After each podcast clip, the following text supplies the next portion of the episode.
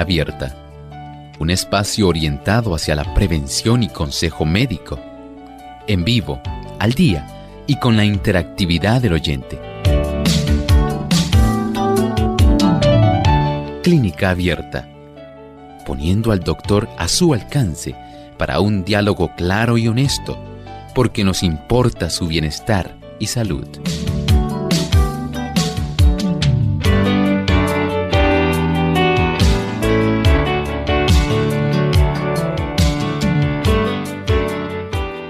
Esa sensación de haber recibido una patada en la pantorrilla, ese dolor generalmente intenso y que puede causar hinchazón cerca del talón.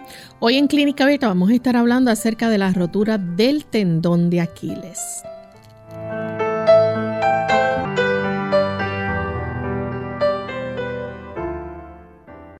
Saludos cordiales a todos nuestros amigos de Clínica Abierta. Nos sentimos muy contentos una vez más de llegar hasta ustedes y poder compartir en otra edición donde nos importa su bienestar y salud. Hoy con un tema interesante que estaremos compartiendo y que esperamos que cada uno de ustedes pueda acompañarnos durante toda esta hora. Saludamos a todos aquellos que ya se comienzan a conectar a través de las redes, a sintonizarnos a través de las diferentes emisoras que nos retransmiten. Hoy enviamos saludos cordiales a todos nuestros amigos que nos escuchan localmente en Puerto Rico a través de nuestra emisora hermana Radio Paraíso 92.9. También a los amigos que nos ven a través del canal de Salvación TV, canal 8.3 en el área este y en el área oeste también a través del 19.2. Así que corra la voz para que también las personas que viven en esta área oeste de Puerto Rico puedan vernos y sintonizar nuestro programa a través del 19.2. Aquellos que nos siguen a través de las redes en Facebook Live nos pueden buscar por Radio Sol 98.3 FM, por Lumbrera TV también. Saludamos a nuestra audiencia de ahí.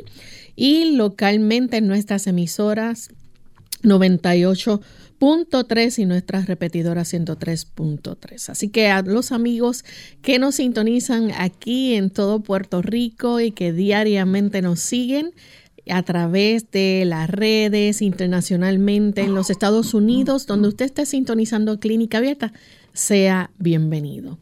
Bien, tenemos con nosotros ya al doctor Elmo Rodríguez. ¿Cómo está, doctor? Muy bien, gracias a Dios. ¿Y Lorraine cómo se encuentra hoy? Muy bien. Me alegro mucho, igualmente y de una manera muy cordial. Enviamos nuestro saludo hasta usted, querido amigo que se ha enlazado aquí a Clínica Abierta. Muchas gracias por patrocinarnos, gracias por interactuar con nosotros y acompañarnos en estos 60 minutos de salud. Bien, y antes de comenzar con nuestro tema, Vamos entonces a compartirles el pensamiento saludable para hoy. Además de cuidar tu salud física, cuidamos tu salud mental. Este es el pensamiento saludable en clínica abierta.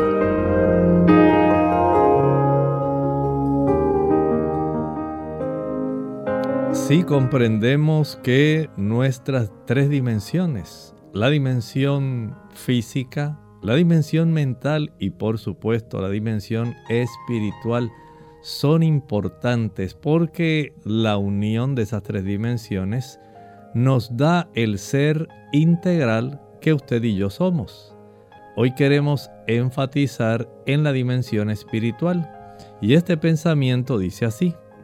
La vida cristiana es más de lo que muchos se la representan no consiste toda ella en dulzura, paciencia, mansedumbre y benevolencia. Esas virtudes son esenciales, pero también se necesita valor, fuerza, energía y perseverancia. La senda que Cristo señaló es estrecha y requiere abnegación. Para internarse en ella e ir al encuentro de dificultades y desalientos se requieren hombres y no seres débiles. Ciertamente en el trayecto de esta senda estrecha, así se representa la vida cristiana. porque aun cuando usted transita por ella, aun cuando el Señor le acompaña, la vida no está llena de dificultades. Piense por ejemplo en la vida de Cristo. Constantemente era asediado por los entrampamientos que querían realizarle los fariseos, los saduceos. Querían buscar algo de lo cual pudieran ellos valerse para facilitar acusaciones. Había también personas que en el trayecto de la vida ponían diversos escollos delante de él. Querían tratar de hacer su vida bien difícil, tanto que con acusaciones falsas lo procesaron jurídicamente y eventualmente lo condenaron falsamente sin prueba alguna. Así ocurre con el cristiano. A pesar de las bendiciones, de las promesas, el sendero que transitamos solamente se hace seguro cuando tenemos esa garantía de que a pesar de las adversidades y dificultades, Dios va con nosotros. Y Él está a nuestro lado, tal como dice el Salmo 23, aunque ande en valle de sombra o de muerte no temeré mal alguno porque tú estarás conmigo. Conservar la fe, mantener la bandera enhiesta, mantener la pujanza, la firmeza, la fidelidad en momentos difíciles requiere ayuda de lo alto porque el tránsito en esta senda, a pesar de que puede ser escabroso, su final es feliz la recompensa es grande, así como ocurrió en la vida de nuestro Señor Jesucristo. Bien, luego de escuchar este pensamiento saludable, estamos listos para comenzar con nuestro tema en el día de hoy. Vamos a estar hablando acerca entonces de la rotura del tendón de Aquiles y nos gustaría que el doctor nos explicara un poco de qué se trata esta lesión, doctor. Bueno, estamos hablando de un elemento bien importante si usted se toca la parte trasera de la pantorrilla y usted va bajando su mano hasta tocar la protuberancia que tiene la parte de atrás del talón, ahí es el lugar donde se inserta este tipo de estructura fibrosa, dura, que es el tendón. Gracias a ese tendón, Lorraine, es como por ejemplo, usted y yo podemos ponernos los calcetines o las medias. Cuando uno se los va a poner, uno tiene que poner hacia abajo la punta del pie y entonces comienza a deslizarse en las damas, ¿verdad? El tipo de medias que se utilizan en los caballeros. Ese otro tipo de medias más gruesas, eh, de colores. Gracias a ese tendón usted puede hacer eso, pero también gracias a ese tendón usted puede, por ejemplo, subir las escaleras. Usted afirma su pie, se impulsa. Ese impulso es gracias al acortamiento del músculo de la pantorrilla y al tirón que ejerce ese tendón en la parte del talón hacia arriba. Gracias a eso nosotros podemos entonces caminar cada vez que usted tira un paso hacia enfrente ahí estamos hablando de que este tendón está funcionando. Si no fuera así, Lorraine, no podríamos tener una marcha que fuera elegante, correcta. No podríamos tener una deambulación correcta. Pero, lamentablemente, Lorraine, ese tendón a veces puede sufrir una lesión. Ese tendón, al ser un tejido fibroso, como un desgarre, puede sufrir un desgarro puede ser un desgarro parcial o un desgarro completo. Y ese tipo de lesión es básicamente lo que constituye el tema de clínica abierta hoy. Ese tendón que usted no le dé importancia. A veces las personas se acuerdan de esa área cuando se inflama, pero en realidad es tan importante sin él, usted y yo no podríamos caminar todos los días. Doctor, y nos gustaría entonces que nos dijera, ¿verdad? Este, esto ocurre, em, vamos a decir, en ciertas eh, personas nada más, por ejemplo, los deportistas, o puede pasarle a cualquier persona. Bueno, hay algunas diferentes situaciones en las que esto puede pasar. Generalmente ocurre en los deportistas, especialmente en los que juegan fútbol. Esas personas que tienen que hacer giros bruscos, personas que tienen que iniciar un proceso de carrera rápido o detenerse muy rápido. Ese momento resulta ser una de las razones por las cuales se puede lesionar más fácilmente. Puede ocurrir también en los basquetbolistas. Cuando usted salta y usted brinca, ese impulso tan fuerte puede facilitar un desgarro o una lesión de ese tendón. También puede ocurrir en esos deportistas que practican salto a lo alto. Ustedes saben que se pone una medida, digamos metro y medio, cerca de dos metros más o menos, es una altura bastante elevada, y el saltar puede conllevar ese esfuerzo para impulsarse. Puede conllevar un esfuerzo tan grande que puede lesionar ese tendón. Y también no solamente eso, la forma como la persona caiga una vez quiera afincar en la planta del pie. Eh, así que eh, tanto el impulso como la caída, este, que puede ser fuerte, puede, provocar. Puede afectar, sí, es, puede lesionar. Doctor, y entonces, por ejemplo, ¿verdad? Este, eh, por eso es muy importante cuando uno hace ejercicio hacer los estiramientos, ¿no? Sí, definitivamente estamos hablando de algo que puede ser esencial. Este, que lo vemos muy básico y decimos, bueno, el calentamiento, no necesito Una vez lo, lo, quiere pasar por alto, pero es esencial, especialmente cuando la persona está eh, iniciando un proceso de prácticas. Para aquellos que están a través de los sistemas televisivos, pueden ver ilustraciones que se están presentando. Ahí usted puede ver una ilustración de la rotura del tendón. Aquellos que están a través de la radio también sepan que tienen una página, Lorraine, ¿cuál es la página a través de la cual ellos también pueden ver el programa? Sí, a través de Radio Sol 98.3 FM. Muy bien. Y estas personas, si no calientan el músculo, si no le facilitan al tendón la oportunidad de que ese tendón estire, que ese tendón pueda tener esa flexibilidad nuevamente, de que pueda recibir una mayor cantidad de sangre. ¿Sabe que esa es una de las razones por las cuales este tendón se pone mucho más frágil? La insuficiencia en la circulación va a facilitar que ese tendón no pueda ejercitar adecuadamente su función. Pero también, Lorraine, por ejemplo, ya sabe que hay personas que, por ejemplo, desarrollan lesiones a nivel del tobillo.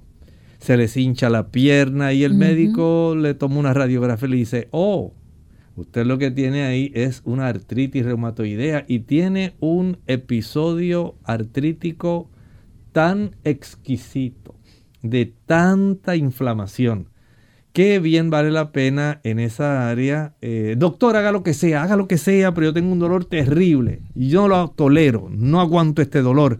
Ponga lo que usted quiera ahí. La voy a inyectar, le voy a poner una sustancia. Doctor, no se preocupe, inyecte. Sabe que en ocasiones las inyecciones repetidas de corticoesteroides pueden producir un proceso de degeneración de este tipo de tejido fibroso, lo cual lo hace más frágil y más propenso si ocurre un tipo de situación donde la persona tenga que impulsar bruscamente, tenga que iniciar, digamos, una carrera de 100 metros y piense que todavía está como cuando tenía 18 años.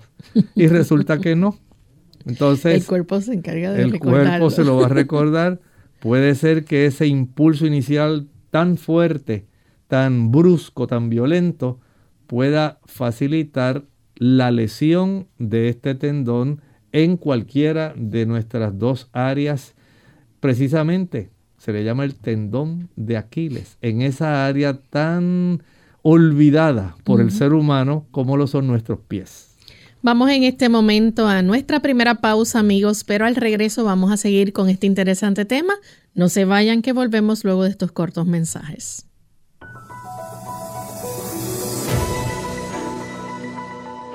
Principios del ejercicio saludable. El ejercicio debe ser regular, por lo menos 30 minutos al día. Debe ser vigoroso pero no violento. Además debería variar entre caminatas, jardinería, etc., para darle el mejor uso a todos los músculos del cuerpo. Y debe ser placentero para que produzca los efectos más beneficiosos.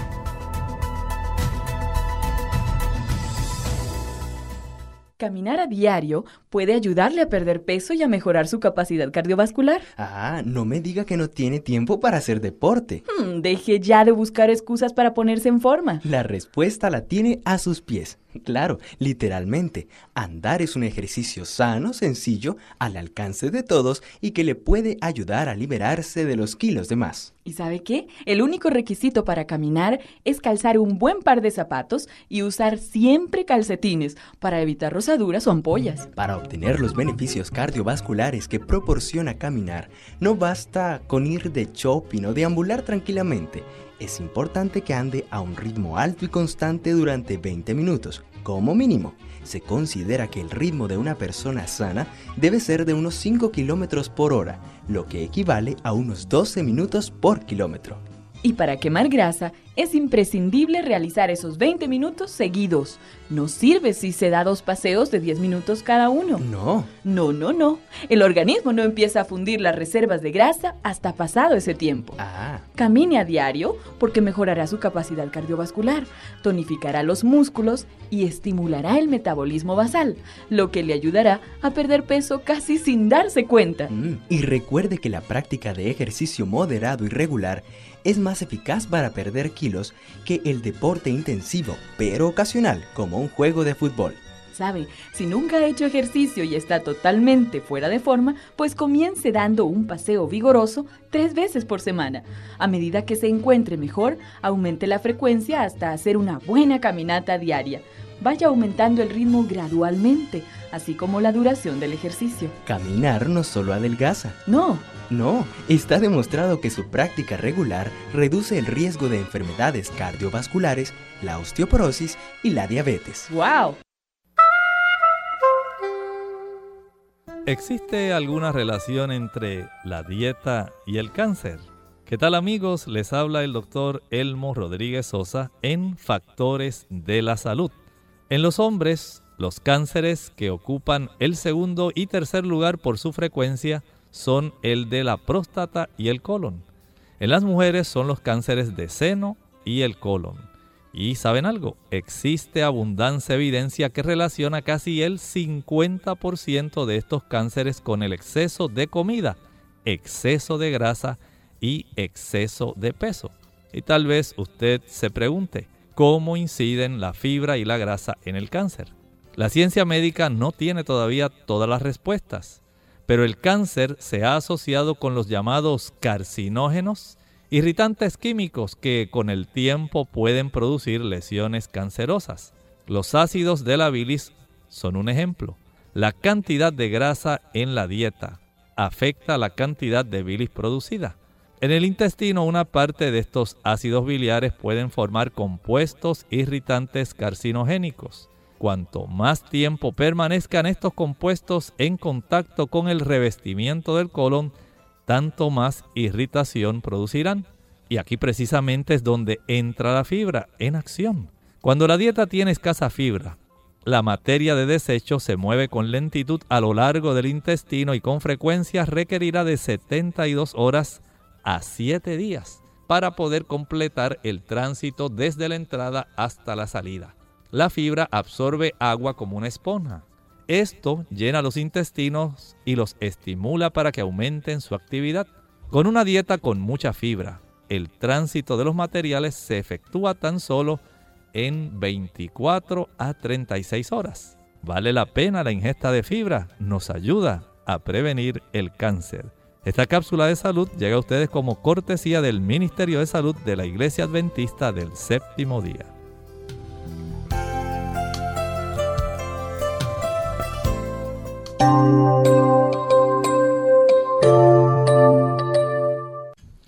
Ya estamos de vuelta en Clínica Abierta, amigos, y continuamos hablando hoy sobre la rotura del tendón de Aquiles. Doctor, hablando sobre los síntomas entonces que cuando una persona sufre este tipo de lesión, eh, sabemos que obviamente la persona va a tener dolor. Ese es uno de los síntomas va a tener Un gran dolor, va a sentir como si le hubieran dado una patada en la parte de atrás de la pantorrilla, pero además del dolor, la hinchazón en esa área. Y si este tipo de lesión ha ocurrido un desgarro que haya sido total en ese tendón, recuerden que este es un tejido fibroso. Los músculos de la pantorrilla a través del tendón se insertan en el hueso calcáneo, que es el hueso del talón. Y una vez comienza algún tipo de lesión como esta, recuerden que puede ser un desgarro completo, total, o un desgarro parcial.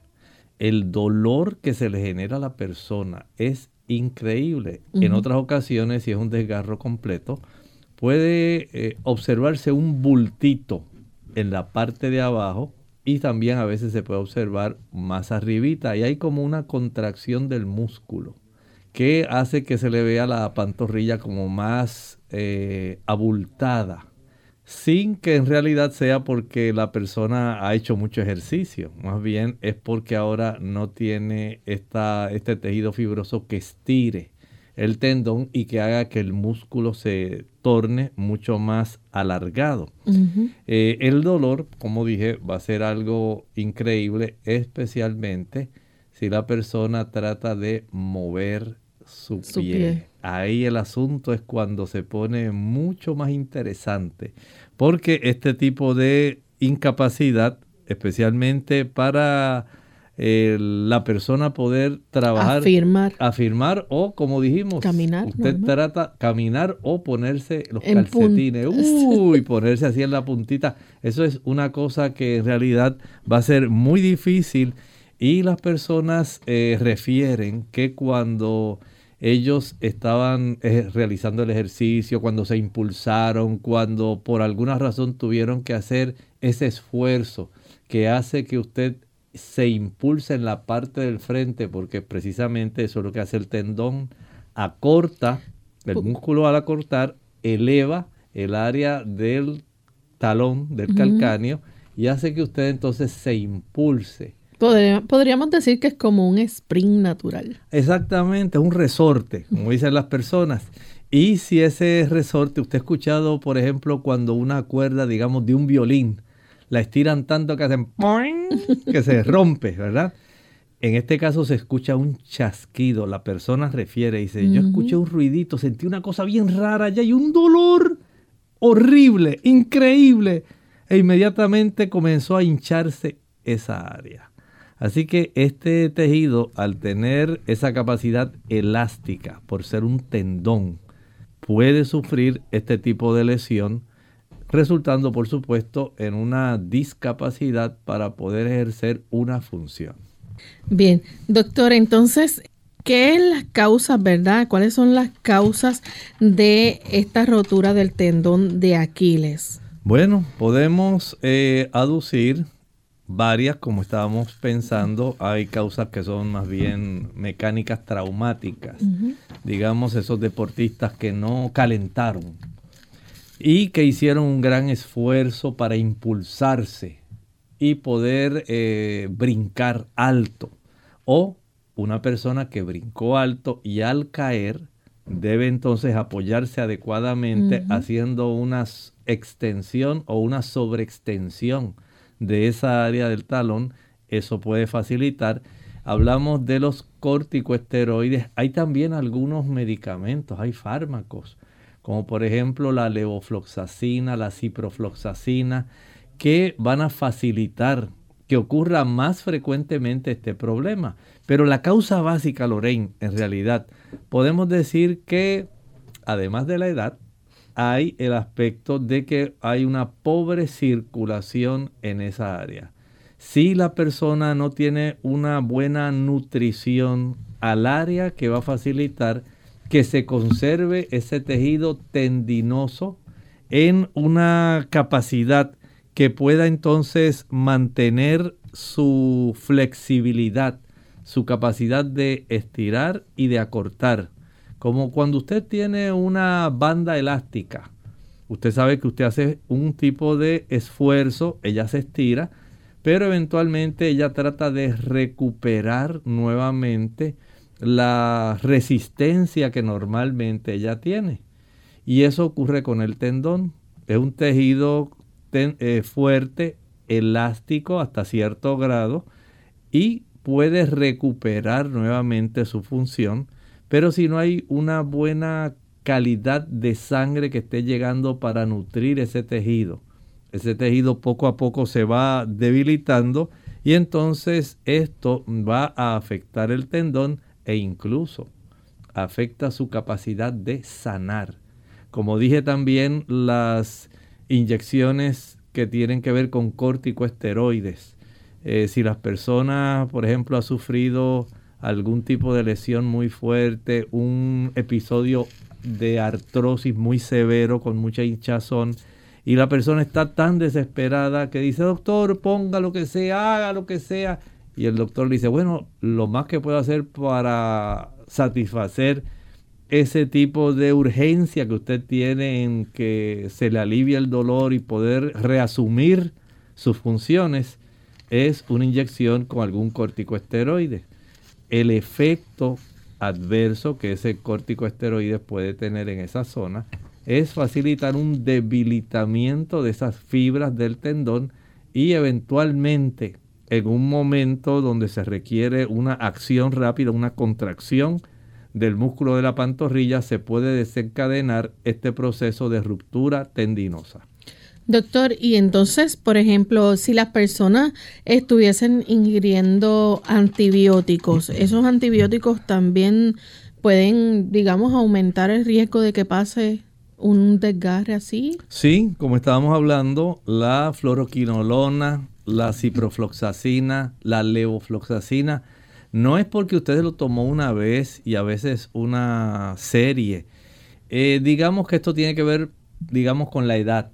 Digamos también con la capacidad que usted tiene de estar utilizando ese, esa área de su cuerpo, cuánto usted la ejercita, porque si usted es una persona que no tiene una buena circulación en esa área, usted no ejercita adecuadamente eh, la contracción de esos músculos porque usted no sale a caminar, usted no trota, básicamente no hace ningún tipo de ejercicio que pueda estimular el desarrollo de esta una normalidad en cuanto a la contracción y estiramiento del músculo, pues usted está facilitando que poco a poco ese tendón esté más débil y que por la edad y tal vez en esa ocasión le tocó utilizar eh, por alguna gran infección este tipo de antibióticos y a consecuencia de todos los factores en conjuntos, pudo desarrollar esto. No es que necesariamente porque usted tenía, digamos,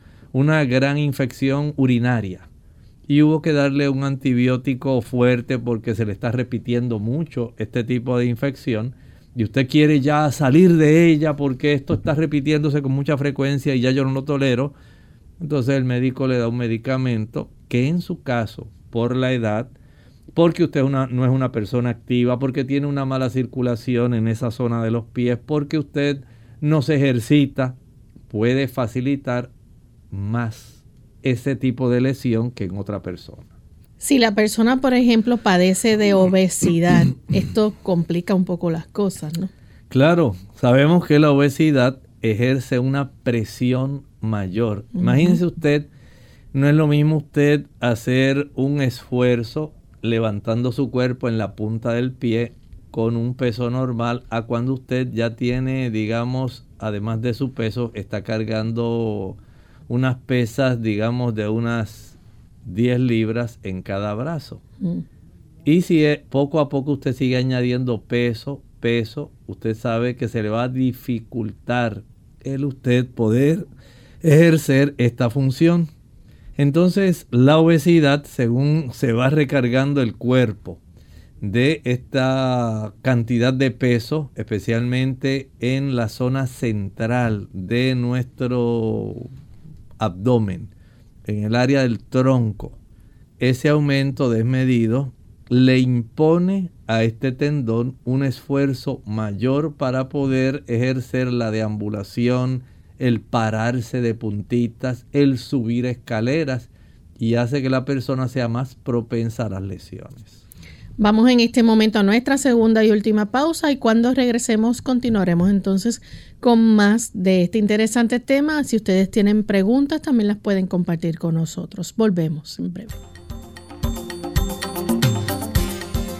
El calcio es uno de los minerales más importantes que nuestro cuerpo necesita para mantener una salud óptima, ya que es el responsable de infinidad de procesos indispensables para su buen estado.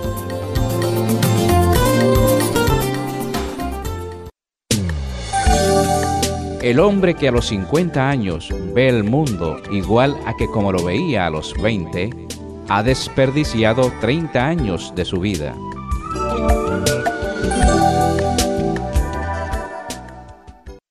Medios caseros para la enfermedad reumática.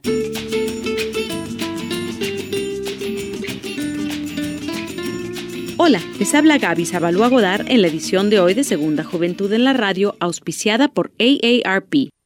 ¿Quién no ha padecido de dolor muscular? En algún momento de nuestra vida hemos experimentado agotamiento y pesadez muscular, pero es precisamente a medida que envejecemos cuando este cansancio, dolores de cabeza y calambres aumentan. Este estado de inflamaciones dolorosas es conocido como una enfermedad reumática y los malestares pueden variar en duración e intensidad, llegando al extremo de dificultar nuestros movimientos. Se dice que la enfermedad reumática está asociada con la mala alimentación, el estrés y la falta de ejercicio pero muchas veces también la acción de frío puede agudizarla. Por eso hay remedios caseros como baños de vapor y un poco de aceite de pimentón para dar calor a la zona, que son tan populares por sus efectos analgésicos y antiinflamatorios. Existen también numerosas plantas con efectos benéficos, entre las cuales vale la pena destacar la cola de caballo y el diente de león.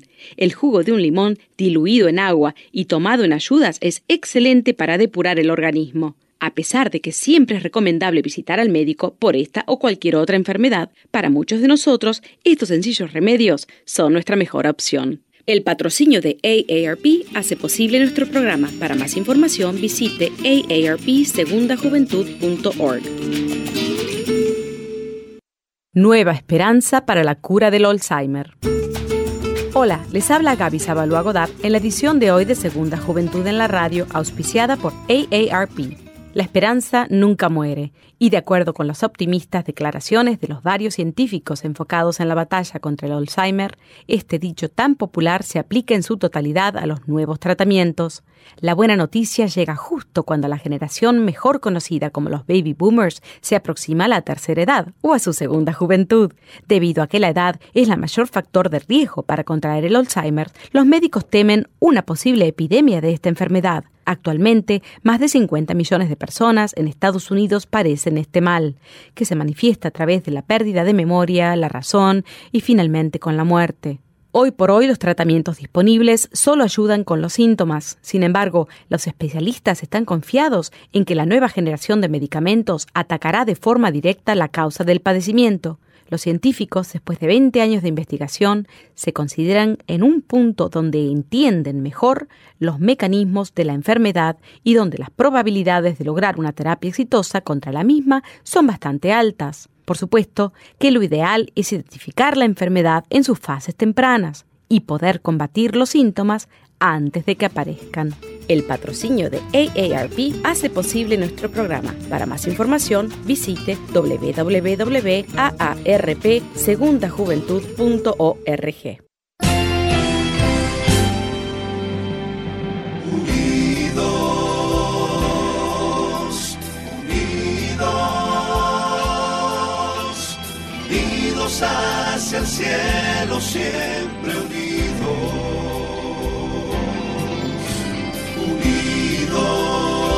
Unidos, unidos en la testificación de la verdad, en la testificación de la verdad.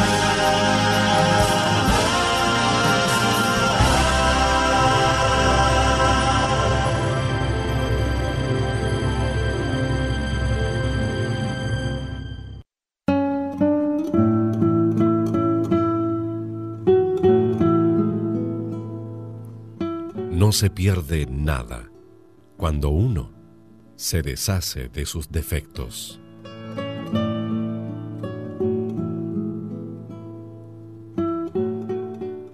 Clínica Abierta. Ya estamos de vuelta en Clínica Abierta, amigos. Hoy hablando acerca de la rotura del talón de Aquiles. Y antes de la pausa estábamos hablando y compartiendo acerca de los factores de riesgo, ¿verdad? Que pueden producir esta rotura. Pero ¿cómo nosotros podemos prevenir esto? Hay diferentes formas en que podemos reducir ese riesgo de padecer esos problemas del talón de Aquiles. Doctor, ¿qué nosotros podemos hacer? Y aquí quizás caemos en lo que estábamos hablando hace un ratito con relación al calentamiento. Así es, hay que acostumbrarse a estirar y a fortalecer esta zona que para las personas eh, resulta tan olvidada. Así como usted poco a poco cuando va a levantar pesas o va a practicar algún otro deporte, estira primero, fortalece sus músculos. Esto le va a ayudar para que se pueda evitar esta situación donde se pueda lesionar este tendón de Aquiles. Las personas deben acostumbrar a hacer una rutina, especialmente si ya tuvo el antecedente de haber sufrido este tipo de lesión, sabe que la rehabilitación va a durar tiempo, dependiendo de la gravedad de la lesión que haya sufrido. No es lo mismo haber sufrido un desgarro total que un desgarro parcial.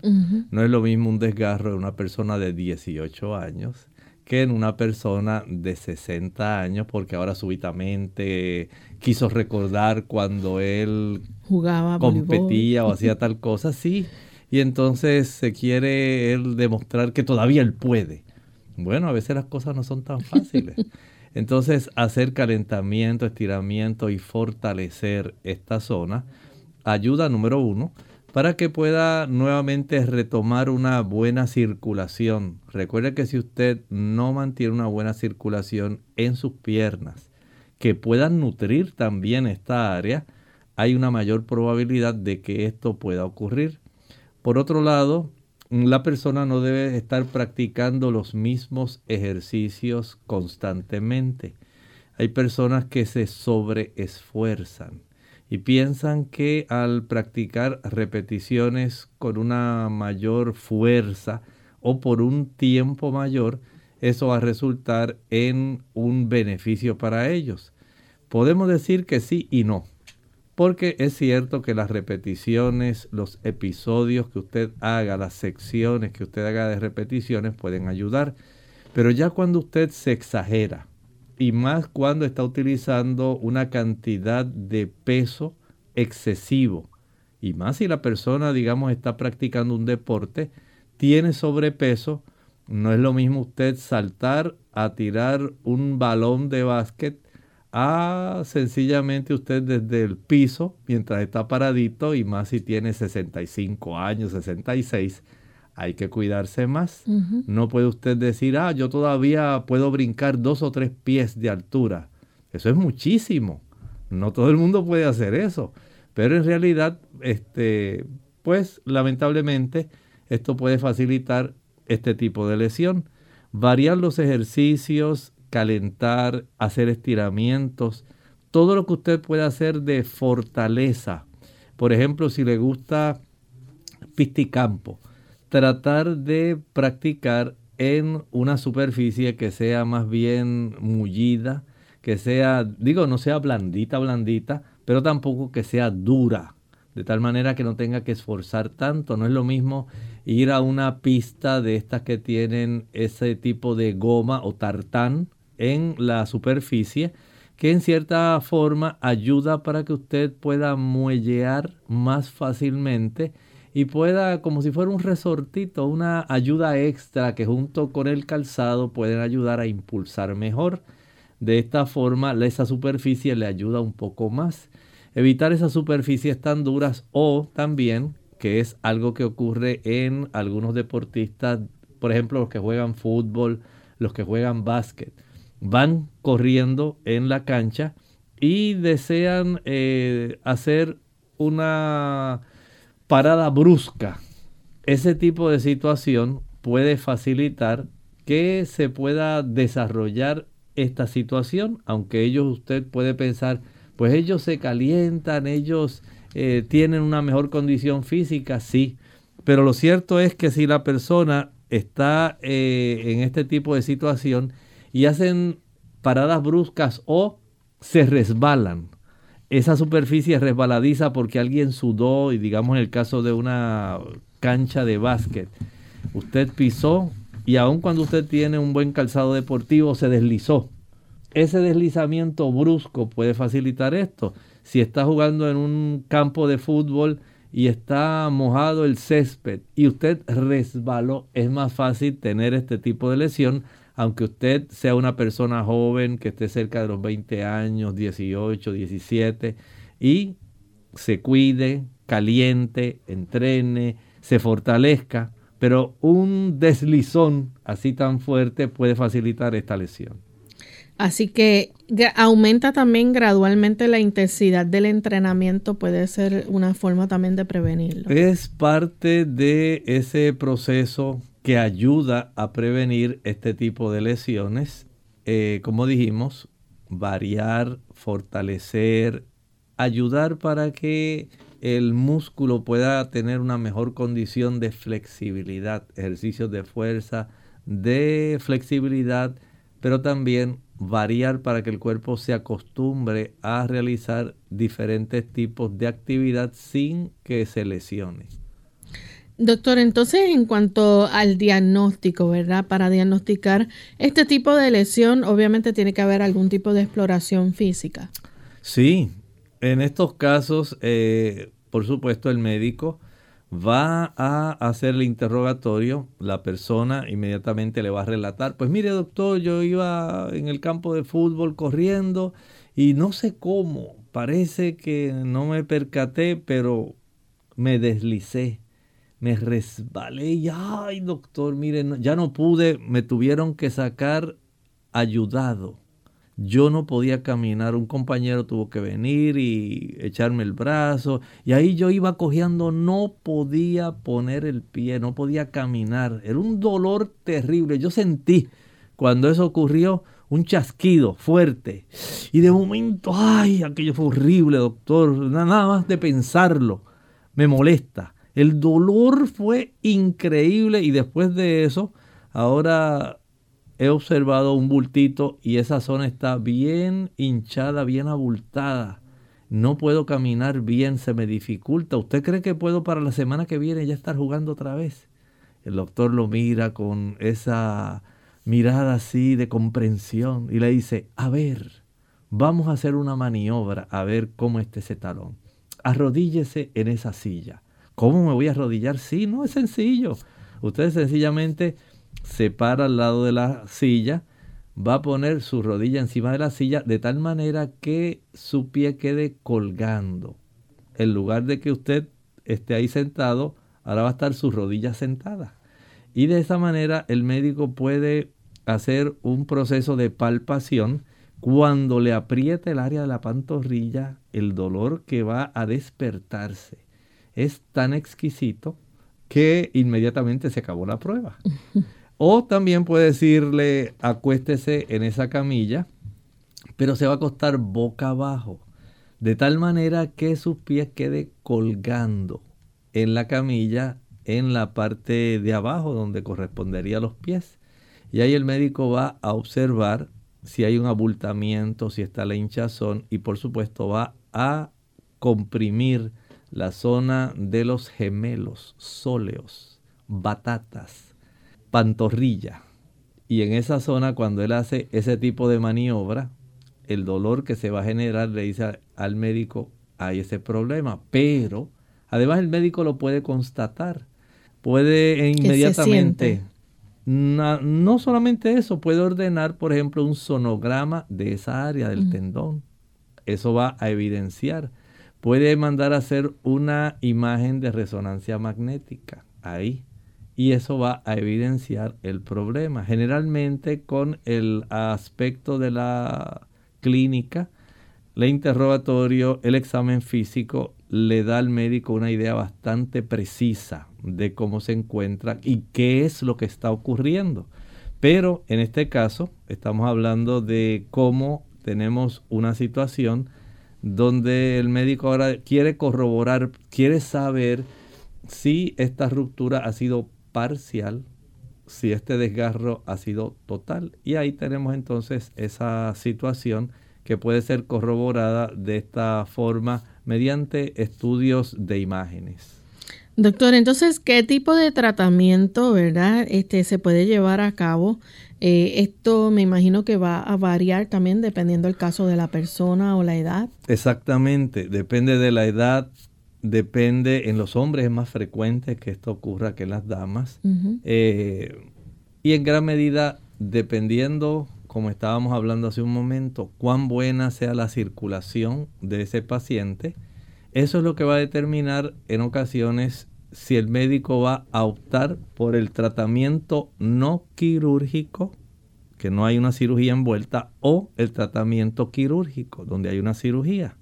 En el tratamiento no quirúrgico, que es una opción muy frecuente entre los deportistas y entre las personas que sufren esta situación, porque muchas personas no quieren eh, que esa área pues le sea intervenida. Recuerden que este tipo de lesión ocurre, digamos, a una distancia aproximada si tocamos la protuberancia del talón, la protuberancia ósea, lo que usted siente ahí como una bolita donde usted básicamente afirma la parte de atrás de su calzado. En esa área que usted siente como una bolita, un chichoncito, esa es la protuberancia calcánea. Ahí es donde se inserta el talón de Aquiles. Y en esta zona, usted puede contar unos 6 centímetros hacia arriba, más o menos dos y media pulgadas. Esa es la zona donde más tiende a sufrir lesión este tipo de tendón. Y ahí entonces el médico, una vez recibe la información del historial, las preguntas que él le hace, y qué usted estaba haciendo, y cómo fue, y en qué momento, y qué sintió, qué escuchó, cuánto le duele, cuánto puede caminar. Entonces ya ahí el médico tiene una idea, ya recibe el informe de las imágenes que se le hicieron y ahora el médico le dice, bueno, tenemos estas dos opciones, tratamiento quirúrgico, tratamiento no quirúrgico. En el caso de algunos pacientes que el desgarro es incompleto o parcial, el uso de la fisioterapia es una gran opción para estas personas. El único problema es que muchas personas no quieren esperar el tiempo requerido para la curación de la lesión. Y siempre está la tentación de que no, no, pues ya, ya yo me siento bastante bien. Ya ha pasado una semana, yo creo que ya eso se curó.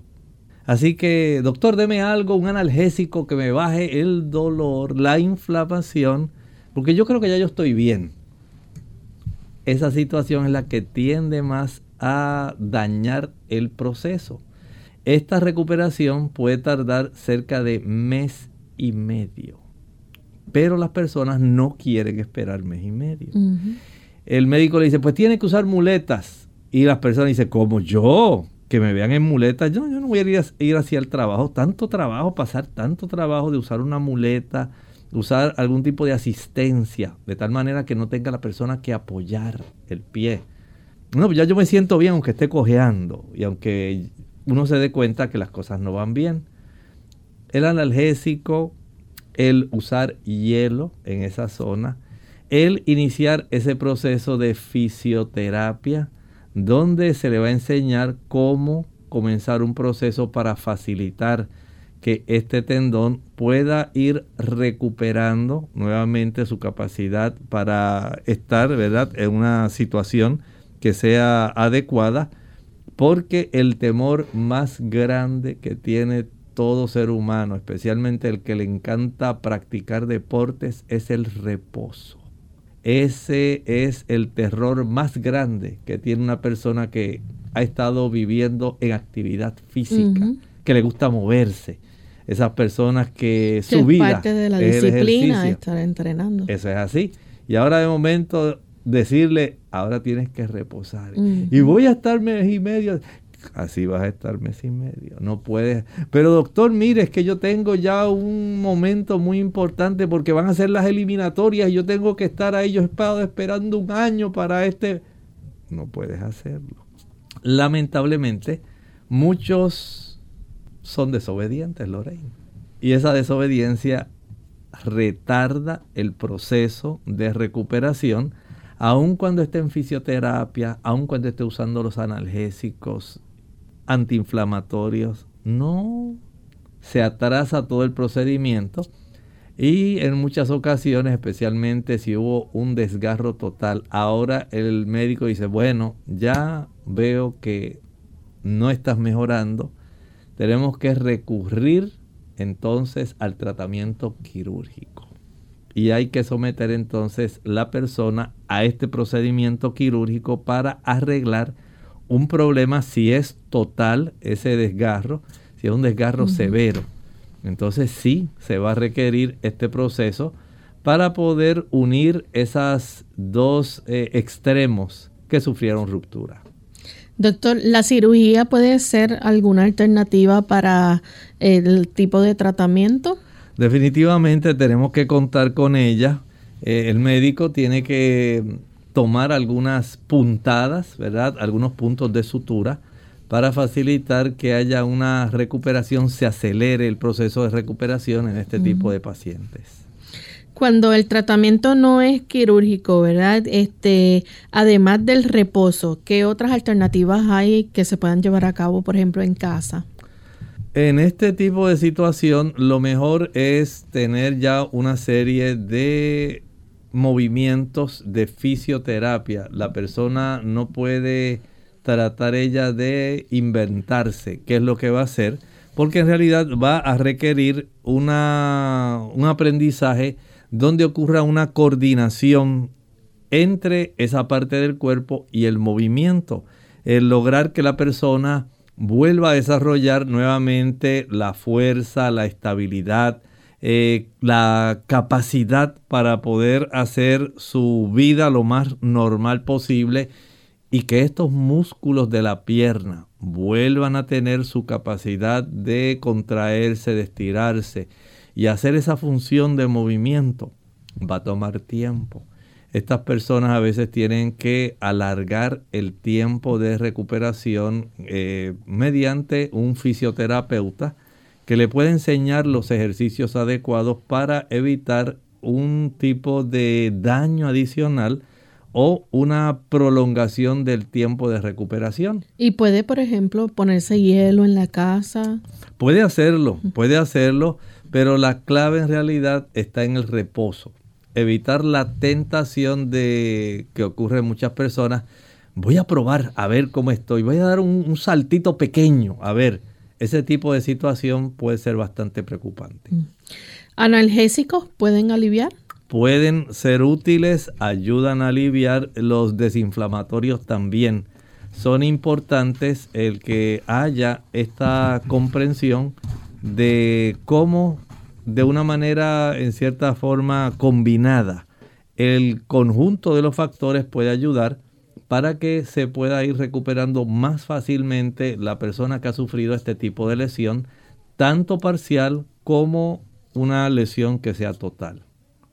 Y obviamente, pues para esa rehabilitación, que el paciente este, se recupere más rápido, y, más si es un proceso quirúrgico, va a necesitar de esa fisioterapia. Claro, no podemos dejar ya sea que la persona se someta al proceso quirúrgico o no quirúrgico, la fisioterapia es una parte imprescindible. No es suficiente con que la persona se le diga, no, pues vayas a su casa, descanse tómese este tipo de analgésico desinflamatorio y ya con eso y espere un tiempito cuando usted se sienta bien vuelve otra vez.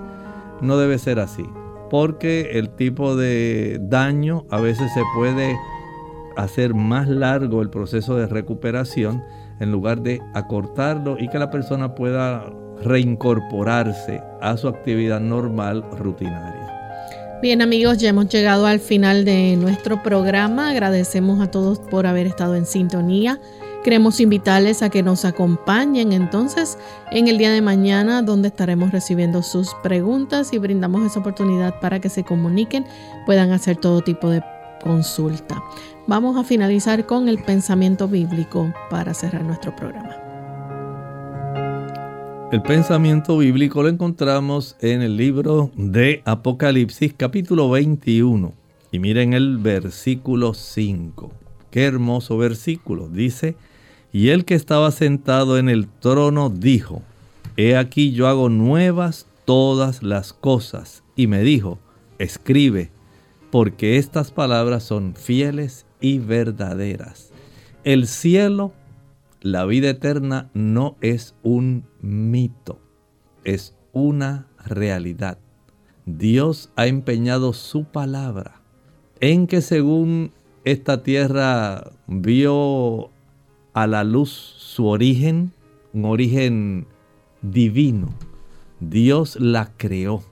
Así también continuará sostenida por Él, por su intervención, el hecho de que vuelva a hacerse nueva.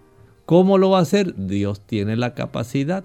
Dice la escritura que Él dijo y fue hecho. Él mandó y existió. La palabra de Dios tiene poder.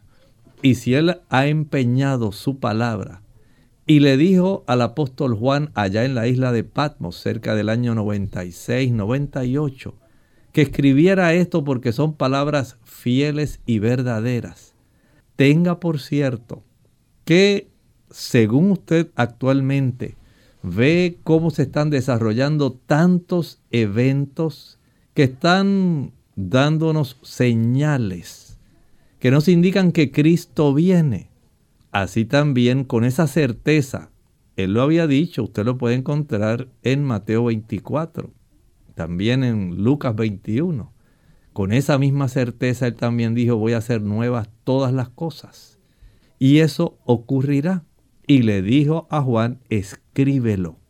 Estas palabras son fieles y verdaderas. Podemos nosotros confiar en que la recompensa de la vida eterna, de un cielo nuevo y una tierra nueva son una realidad. Eso ocurrirá.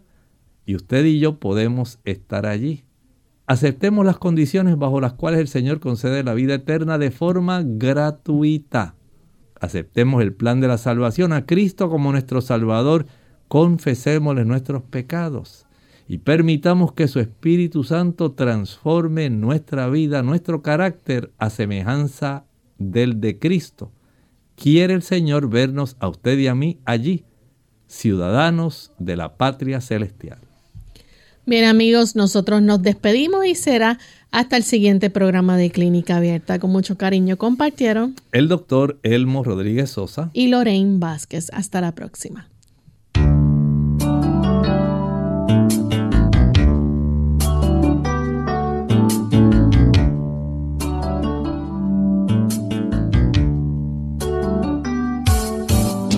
Clínica Abierta.